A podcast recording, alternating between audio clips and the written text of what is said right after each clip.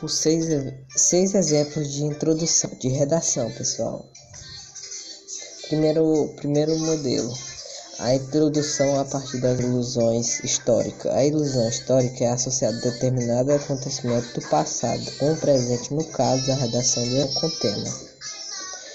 2. A introdução a partir dos, de questionamento. Nesse caso, as primeiras linhas da introdução devem conter perguntas que não têm relação direta com o tema, porém, atenção, todas as questões que forem levantadas precisam ser respondidas ao longo do texto.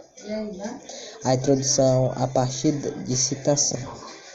A introdução de redação é desenvolvida a partir da citação direita direta ou indireta de uma figura, figura importante da sociedade. Lembre-se que a citação ou o ator da frase deve ser, estar relacionada ao tema.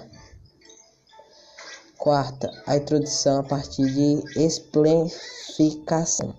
Consiste na construção de introdução a partir de exemplos, geralmente o ponto a partir da e de partida e referência de dados estatísticos.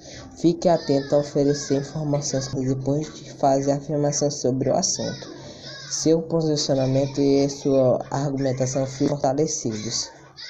Introdução a partir de definições. Ao contrário que muita, muita gente pensa, a introdução que se utiliza da definição não é copiar, é a cópia de três dicionários. Essa definição na redação do Enem é uma maneira de dar significado à palavra por meio de uma explicação breve.